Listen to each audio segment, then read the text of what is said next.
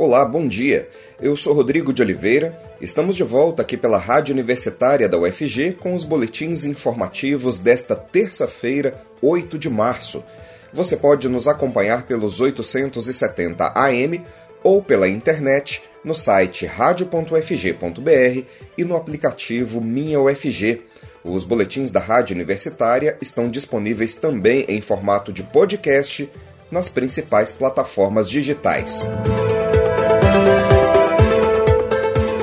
Revista Nature aponta que a Amazônia está mais próxima de devastação irreversível. Um estudo realizado na Universidade Técnica de Munique, na Alemanha, e publicado nesta segunda-feira na revista Nature Climate Change, sugere que a Amazônia se aproxima do chamado ponto de não retorno. Segundo cientistas que lideraram a pesquisa, está cada vez mais difícil para a floresta se recuperar de secas, queimadas e derrubada de árvores. Eles afirmam que a partir desse ponto de inflexão pode ocorrer uma transição brusca. A floresta úmida e densa se transformaria em um cenário com menos biodiversidade e com vegetação degradada, dominada por arbustos e gramíneas é a chamada savanização da Amazônia, só que sem a biodiversidade de uma savana original. Os cientistas dizem que ainda não é possível prever exatamente quando isso vai acontecer. Mesmo desestabilizado, o ecossistema pode persistir até que uma seca severa ou um grande incêndio, por exemplo, o leve ao limite. Para chegar a essa conclusão, os cientistas recorreram a simulações de computador que tentam prever a evolução de um sistema climático, a partir da análise de imagens de satélite de alta resolução que mostram a evolução da Amazônia entre 1991 e 2016. Eles observaram também a profundidade óptica da vegetação esse parâmetro indica variações no estado da floresta a partir da radiação de microondas que as árvores emitem. A partir disso, os cientistas perceberam que desde o início dos anos 2000, três quartos da floresta amazônica perderam resiliência, ou seja, a capacidade de se recuperar de perturbações como secas, queimadas e desmatamento.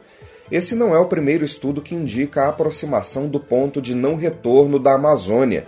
Outra pesquisa, liderada pelo INPE, o Instituto Nacional de Pesquisas Espaciais, e publicado no último mês de julho, mostrou que algumas áreas da Amazônia estão emitindo mais gás carbônico do que absorvendo. É a mesma perda de resiliência. Quando o clima está mais seco, por exemplo, as árvores cedem ao fogo e morrem mais facilmente. Ao mesmo tempo, quanto menos árvores, mais seco o clima, fechando um ciclo de destruição. Pessoas que se vacinaram após se recuperarem da Covid podem ter adquirido superimunidade. Desde outubro de 2020, uma equipe de virologistas da Universidade Rockefeller de Nova York, nos Estados Unidos, estudam como nosso sistema imunológico pode combater mutações do coronavírus.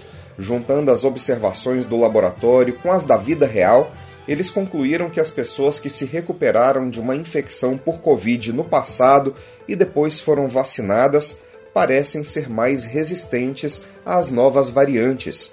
Os pesquisadores coletaram amostras de sangue desses indivíduos e descobriram que eles tinham uma espécie de superimunidade batizada pela comunidade científica de imunidade híbrida.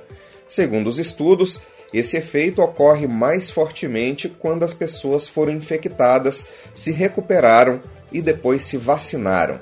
Essas pessoas não apenas produzem níveis enormes de anticorpos, como também uma gama muito mais diversificada de anticorpos, que tem maior chance de encontrar pontos fracos virais de acordo com os cientistas que conduziram esse estudo, a razão pela qual essas pessoas mostram respostas tão fortes é devido a uma faceta há muito negligenciada do nosso sistema imunológico, um tipo de glóbulo branco conhecido como células B de memória. Essas células são geradas em resposta a um vírus e conseguem lembrar disso caso o patógeno retorne. Por muito tempo, sabíamos relativamente pouco sobre essas células e sobre como elas se comportavam. Mas por meio de pesquisas sobre HIV, ebola, doenças autoimunes e agora sobre a Covid, estamos começando a entender como elas são vitais para determinar nossas respostas a infecções e às vacinas. Apesar da boa notícia, os cientistas advertem que não é uma boa ideia se infectar intencionalmente, pois toda infecção traz com ela grandes riscos. E o mundo ultrapassou ontem a marca de 6 milhões de mortos pela Covid. Os dados foram tabulados pela Universidade Johns Hopkins dos Estados Unidos, que é o país com o maior número de vítimas. 958 mil norte-americanos morreram contaminados com o novo coronavírus. O Brasil é o segundo país da lista, com 652 mil óbitos confirmados pela doença. Embora o contágio esteja diminuindo e muitos países estejam relaxando as restrições, a OMS, Organização Mundial da Saúde, afirma que é prematuro dizer que estamos chegando ao fim da pandemia, enquanto 56% da população mundial já recebeu duas doses da vacina contra a Covid. Em países de baixa renda, esse número cai para 9%.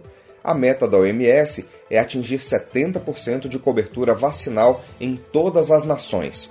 O Brasil já ultrapassou a meta da OMS e já tem mais de 72% da população com pelo menos duas doses da vacina contra a Covid. E por conta desse índice considerado satisfatório de vacinados, algumas cidades já pensam em liberar o uso das máscaras em locais abertos.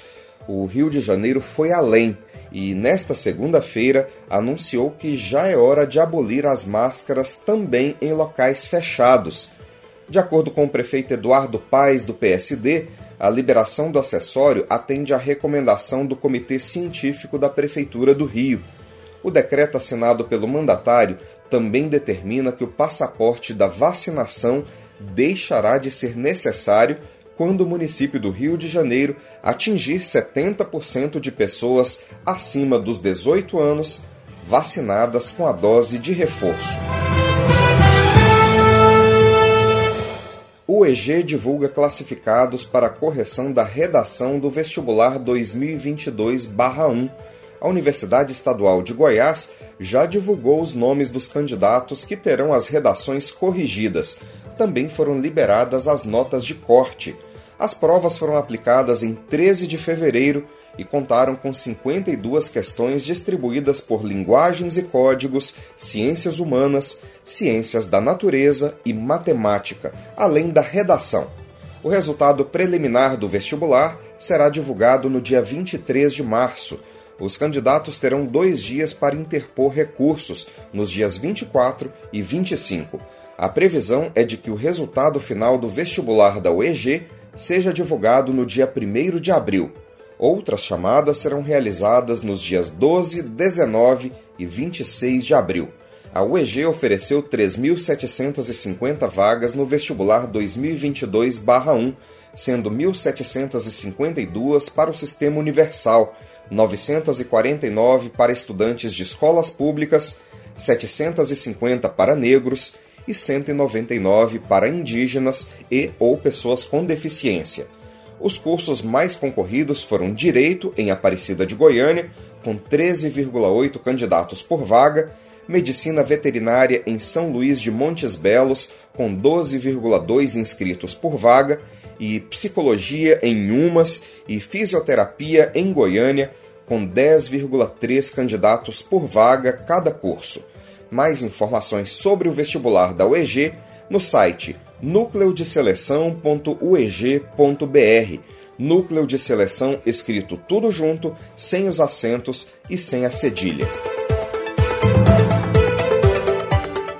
Nós teremos mais notícias daqui a pouquinho no boletim das 3 horas da tarde. Continue acompanhando nossa programação pelos 870 AM e pela internet no site radio.fg.br e no aplicativo Minha UFG. Nós também estamos nas redes sociais. Curta nossa página no Instagram e no Facebook. Rodrigo de Oliveira, para a Rádio Universitária.